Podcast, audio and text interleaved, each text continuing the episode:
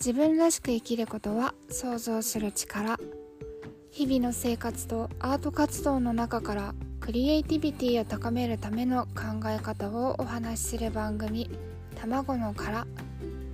はじめまして。アクリル絵の具で絵を描いている愛吉と言います。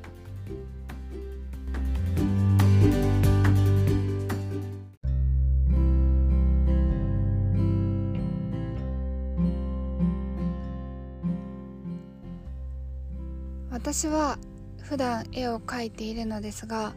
描くためにすごくたくさんのことを感じてそれを内側に取り込んで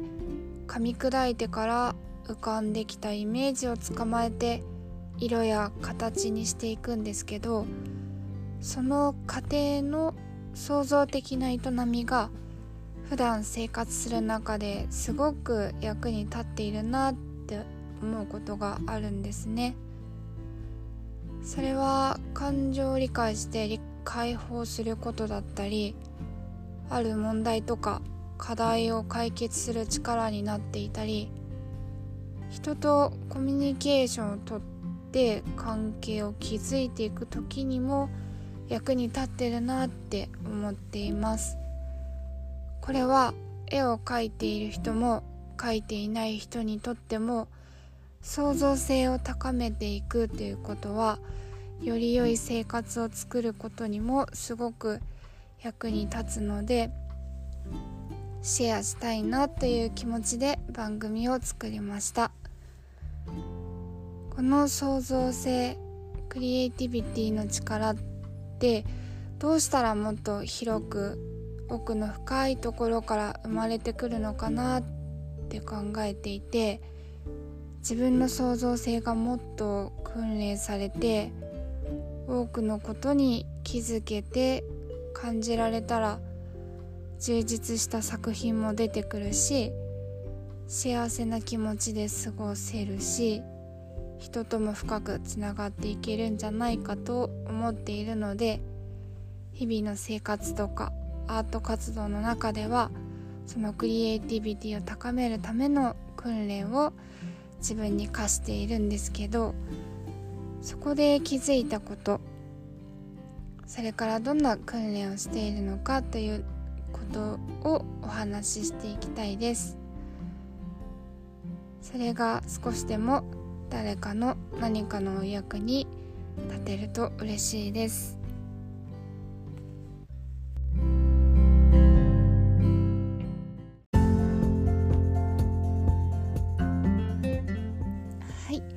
いうことで早速今日気づいたことを話します。今日は1月1日でどこへ行っても人がたくさんいるなと思ったのでずっと見たいと思っていた映画を借りに蔦屋へ行ったんですけどもそこへ向かってる途中の運転の中でふーって急に気づいたことがあってそれはどういうことかっていうと人ってどんな人にもいいところがあってそのいいところ探しっていうのがすごく楽しいなって思ってるんですね。で一つでも多く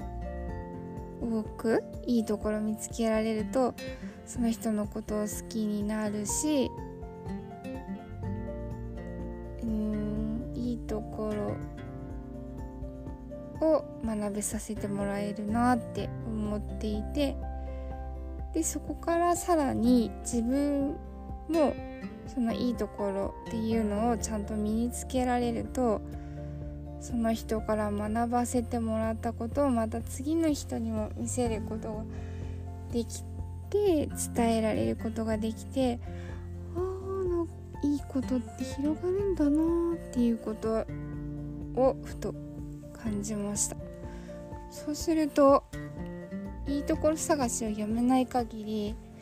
自分自身の成長もずっと続いていくし目も豊かになるのかなっていうふうに思いました。なので人との出会いとか人から学ばせてもらうことは本当にいつもありがたいなって思ってます。ちなみに今日、えー、借りた映画は「コンタクト」っていう映画なんですけれどもこれは SF 映画なんですがすごく愛情深くてなんだろうな。SF を超えた先の人間の心理みたいなのがすごく表されてて見たことがない人がいたら本当におすすめの映画です。はい。是非見てみてください。ということで今日気づいたことをお話ししました。ではまた会いましょう。じゃ